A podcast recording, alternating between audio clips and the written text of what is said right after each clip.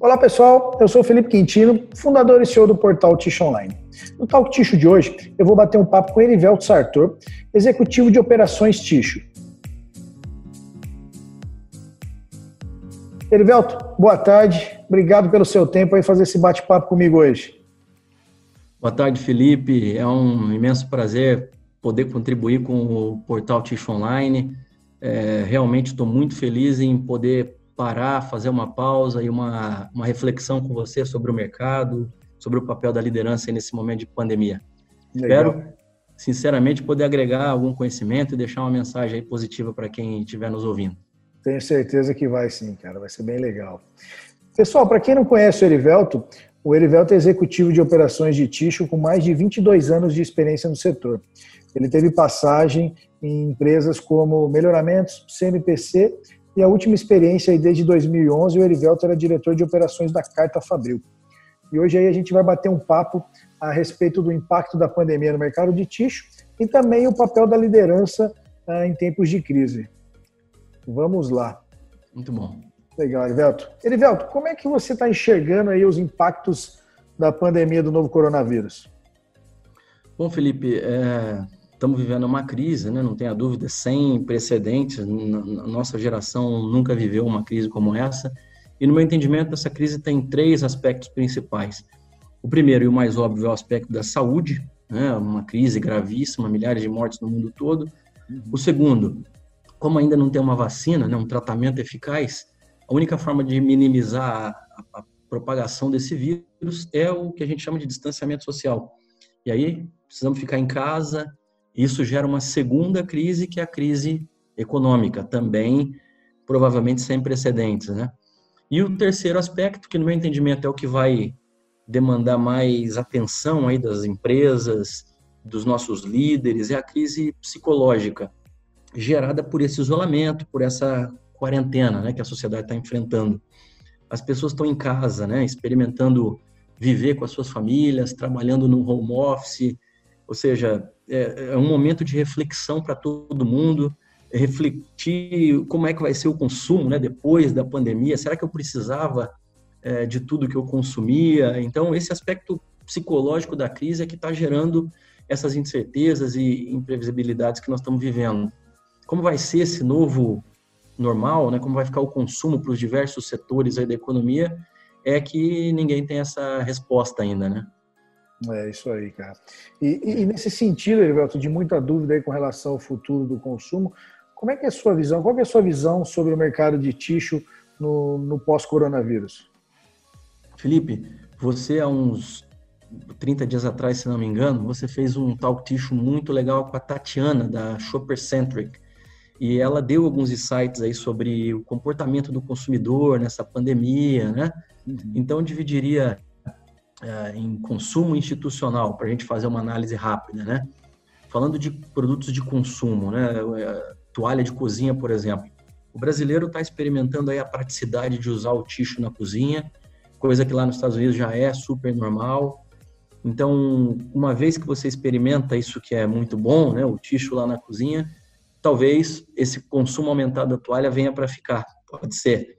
Legal. Já falando de papel higiênico, por exemplo, nós experimentamos um boom de consumo quando todo mundo correu lá para as gôndolas para se abastecer, não só de papel higiênico, né? Nós vimos todo mundo comprando toalha, álcool em gel, vitamina C, uma série de outros produtos, mas no caso do papel higiênico, esse aumento de, de consumo, é, é, eu acredito que ele é pontual, está muito mais ligado com esse medo do desabastecimento do que propriamente com uma mudança no hábito de consumo. Uhum. Guardanapo, falando de guardanapo de papel, nós sabemos que o guardanapo ele tem sazonalidade né, no Brasil. Está muito ligado com festa de final de ano, com eventos de família, eventos sociais, ou seja, como não tem evento de social, como não tem evento de família, a tendência é que tenha uma queda nesse consumo e vamos ver como é que isso se recupera ao longo do tempo. E, por último, né, o mercado away from home, que é o institucional, esse realmente está despencando, gerando problemas seríssimos para as empresas, empresas pequenas, médias, grandes, e é, muito provavelmente né, esse, esse, essa demanda, esse consumo do, do institucional só deve retomar quando a, economia reabrir. Prédios comerciais como shopping, restaurantes, bares, hotéis. Quando isso tudo voltar a funcionar, então realmente que é, é só aí realmente que nós vamos saber como é que vai ficar o consumo nesse segmento que você sabe que é muito importante para o ticho, muito rentável, né? Para a indústria de ticho. Não, com certeza, né, cara? E, e, é um dos que, que vem sofrendo muito, né? O nosso mercado de ticho, eu digo que é, é um mercado privilegiado, né? Como um bem de primeira Exato. necessidade, essa parte de consumo está ah, ah, indo muito bem. Mas na, no institucional estamos sofrendo bastante, sim, cara. Isso aí. Legal. Erivelto, e com relação a, a, personal care aí, né? A fralda infantil, adulto, lenço umedecido, é, são produtos que muitos fabricantes de tixo têm no seu portfólio, né? Como é que fica a questão desses produtos descartáveis na sua visão aí no período pós-coronavírus? Realmente, Felipe, cada vez mais os fabricantes estão entrando nesse mundo, né, do, do, do personal care, fralda infantil, fralda adulto, absorvente íntimo feminino, lenço umedecido. Eu diria que no caso das fraldas infantis, né, nós aprendemos aqui no Brasil que o consumo ele tem uma forte correlação com a renda das famílias. Tá. Se você lembrar, Felipe, lá em 2009 até 2014, a gente viveu um período de aumento na renda das famílias. 2011, 12, 13, o PIB era alto, mas ele já vinha numa tendência de queda. Uhum. E aí, 2014, o PIB foi bem ali baixo, positivo, porém baixo. 2015 foi um PIB negativo fechando 16 também com PIB negativo, que aí né, configurou o período de recessão 2015/2016. E a gente aprendeu ali naquele, naquele momento que se a renda cai, se o emprego, se o desemprego aumenta, as famílias vão buscar meios de reduzir a compra de fralda infantil.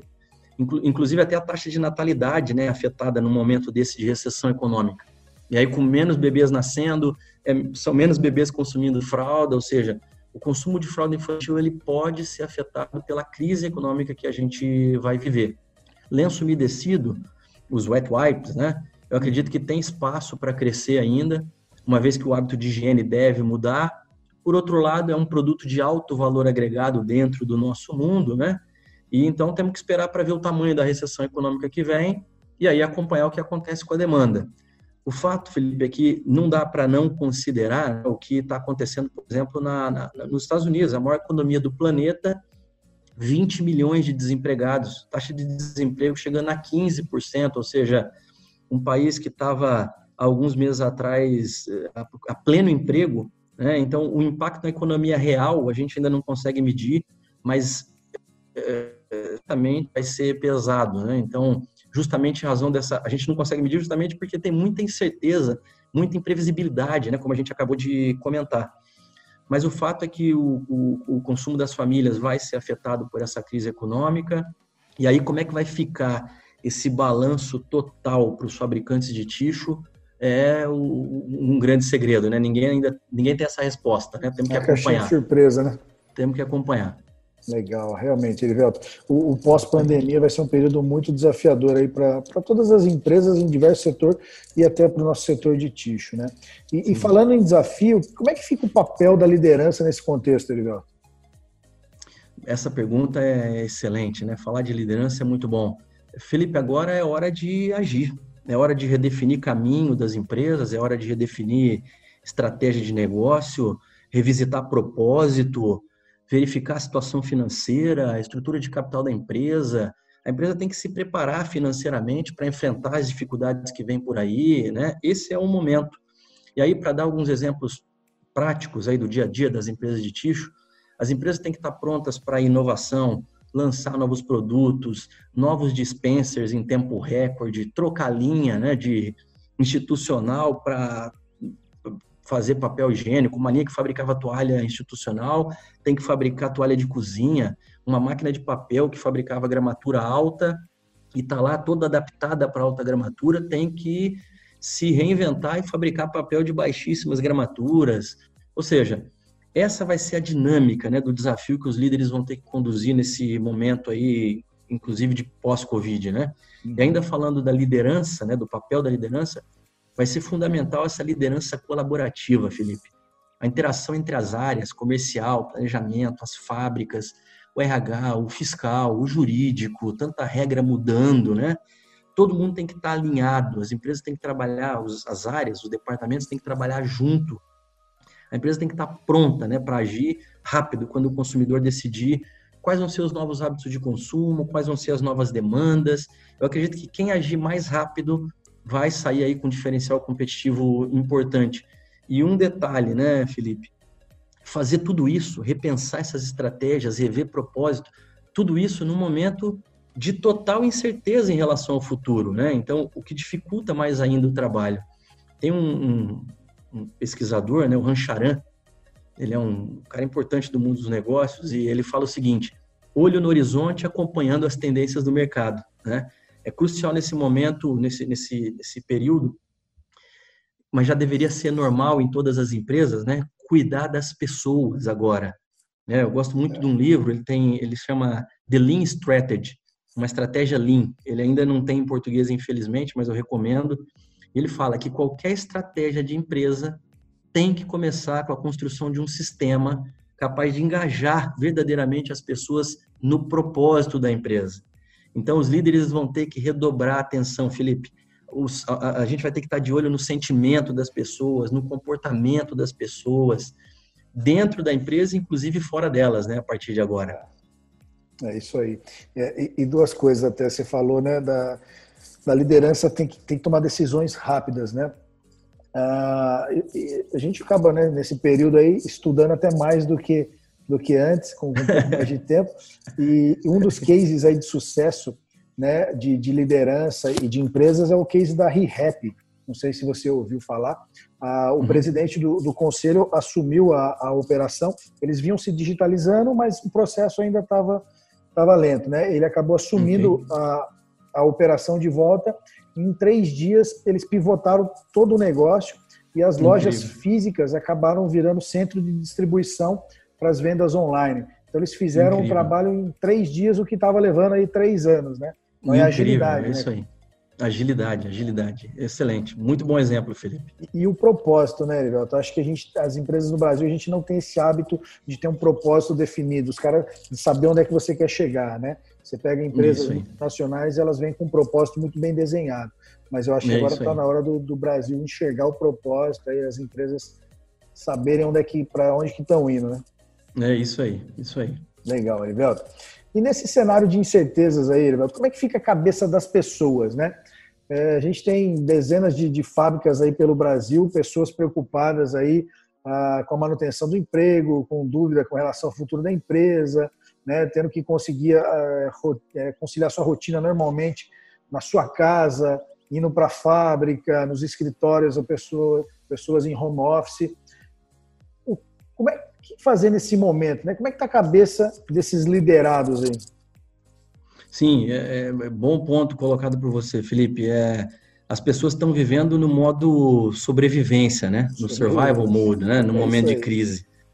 Então, para ajudar essas pessoas no dia a dia das empresas, uh, as pessoas lá com medo, com, né, com um nível elevado de estresse, a gente tem que conduzir bem a gestão de mudança da melhor maneira possível. Né? O princípio básico da gestão da mudança é a comunicação. Então, você deu o exemplo aí da ReHap. É, para fazer tudo que a ReHap fez, certamente, imagina quanto eles não comunicaram essa mudança de propósito né, de maneira clara para todos da empresa. As coisas, né, que as coisas não vão ser mais como eram antes. Imagina, a loja não vai mais ser mais loja, vai ser um centro de distribuição. Então, essa comunicação é chave numa gestão de mudança. E a, e a mudança tem que ser rápida, né? Tem que ser ágil. Explicar para todo mundo que nada vai mais ser como era antes. Passado já passou. Trabalho online é uma realidade. Os meios de pagamento, né, Felipe? Ninguém vai mais querer digitar uma senha numa maquininha para pagar nada, colocar a mão numa maquininha onde todo mundo põe a mão, ou seja, as mudanças vão ser constantes agora, né? A gente não sabe quais vão ser os problemas que nós vamos enfrentar amanhã. Nesse sentido, eu, eu tenho um pensamento Lean, Felipe, muito antigo lá para os japoneses lá do sistema Toyota de produção, que está se tornando cada dia mais atual, né? cada dia mais importante, que é o seguinte, o que eu sei hoje talvez seja menos importante do que o que eu estou aprendendo. É, vou repetir, ó, o que eu sei hoje talvez seja menos importante do que eu estou aprendendo. Então, liderança Lean nesse mundo do novo normal significa isso, criar um ambiente que as pessoas possam realmente aprender, crescer, né? um, ambiente que as pessoas vão criar suas próprias rotinas, vão aprender junto, vão resolver problemas junto. Né? Então, esse é o desafio da liderança. Criar, criar esse ambiente que vai deixar todo mundo aí engajado para buscar solucionar da melhor forma os problemas que nós vamos viver amanhã, depois de amanhã e etc. Felipe, sinceramente, não é um ambiente fácil tá, de criar. Não é um ambiente fácil, é um ambiente muito desafiador. E o princípio básico tem que ser respeitar o ser humano. Mas quando eu falo de respeitar o ser humano, eu, tô, eu não estou falando só da, da, da, educação no trato com a pessoa, né? Eu estou falando respeitar, encontrar um modo de dar oportunidade para que todo mundo possa aprender e crescer dentro da empresa. A empresa que conseguir criar esse ambiente em todos os níveis da, da, da organização certamente vai engajar muito mais as pessoas no propósito que a gente comentou, uh, vai aumentar o foco, vai aumentar a criatividade, vai despertar inovação, vai fazer bem para a cabeça das pessoas, né, nesse momento de muita dúvida, em casa, no trabalho, e aí vai gerar um ambiente de tranquilidade e serenidade para que todo mundo possa desempenhar bem suas, suas funções. Legal, legal. E, e como que a gente faz para criar esse ambiente de, de tranquilidade nesse momento tão complicado? Felipe, não tem uma receita pronta, né? Tem, o que tem são algumas dicas práticas do dia a dia, né? Por exemplo, já falamos agora, intensificar a comunicação, criar formas de substituir a comunicação face to face, né? Como era no passado, sem perder a proximidade, né? E o afeto, uh, criar uma relação de confiança mútua, canais de fácil acesso para os funcionários, auxílio psicológico, auxílio médico, né? De novo, falando em gestão de pessoas, né? De pensamento lean, a gente precisa entender que motivar as pessoas é um ponto chave agora, né? Uma vez que ninguém pode melhorar a performance de outra pessoa, senão a pessoa mesmo. Sim. A gente não pode consertar uma pessoa como a gente conserta uma máquina, Felipe. Né? É Por exemplo, eu, eu posso sim ajudar a pessoa a entender melhor o que está acontecendo com ela. Posso, inclusive, explicar o que está acontecendo no mundo, né? Uma visão diferente, especialmente nesse período de pandemia, de medo, de estresse elevado. Isso tudo feito coloca isso tudo feito e colocado em prática, né, vai mostrar verdadeiramente que a empresa está se importando sim com os sentimentos das pessoas. Isso vai gerar essa confiança mútua. A empresa vai mostrar que realmente quer saber o que a pessoa está sentindo, quais seus medos, como elas se comportam, né, quando aparece um problema para resolver. Cada um reage de uma maneira diferente como os colaboradores lá no, no ambiente de trabalho estão se relacionando, qual o grau de atitude de cada um, grau de motivação. A empresa que valorizar o respeito, Felipe, vai sair na frente, né? vai sair na frente. E quem não valorizar, infelizmente, vai ficar fora desse, desse novo normal, né? É, é isso mesmo. Erivelto, eu é queria te agradecer pelo bate-papo. É, muito obrigado mesmo pelo seu tempo. Foi, acho que, muito bacana essa reflexão aí que a gente acabou de fazer, que você acabou de fazer para a gente. Eu queria que você deixasse aí uma, uma mensagem final para quem está nos vendo e nos ouvindo. Legal, Felipe. Foi, como eu falei no início, uma honra tremenda estar com você aqui, é, fazer esse bate-papo contigo, falar do mercado, falar de liderança.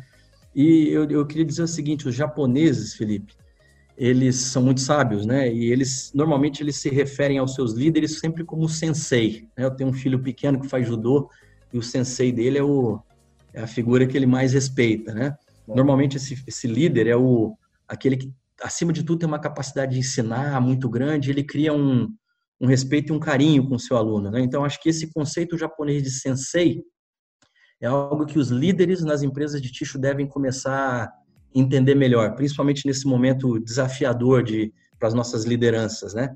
Tem um livro que eu queria deixar aí como recomendação, chama Histórias do Meu Sensei, tá? Eu realmente recomendo. E por último, é, uma, uma poesia, né, que um, um grande líder meu, um grande sensei meu, que a gente infelizmente faleceu no início de 2018, gostava muito de poesia, a gente fazia quadros e colocava os quadros na fábrica, no escritório central, e é uma poesia que eu acho que tem tudo a ver com esse momento que nós estamos vivendo agora, de desafiar, de agir, de inovar, de revisar propósito, de aprender coisa nova, de, de ser agente de mudança, né? E é mais ou menos assim: há um tempo em que é preciso abandonar as roupas usadas que já tem a forma do nosso corpo. Esquecer os nossos caminhos que nos levam sempre aos mesmos lugares. É o tempo da travessia, e se não ousarmos fazê-la, teremos ficado para sempre à margem de nós mesmos. Legal, cara. Isso aí. E é bem, e é bem o que a gente está vivendo hoje, né? Isso aí, Felipe. É, se não me engano, é Fernando Pessoa, mas é, é, é muito atual. É muito atual. Perfeito, cara. Erivelto, muito obrigado mesmo, cara. Foi muito bacana. Valeu, Felipe. Um abraço. Um abração. Obrigado. Tchau, tchau.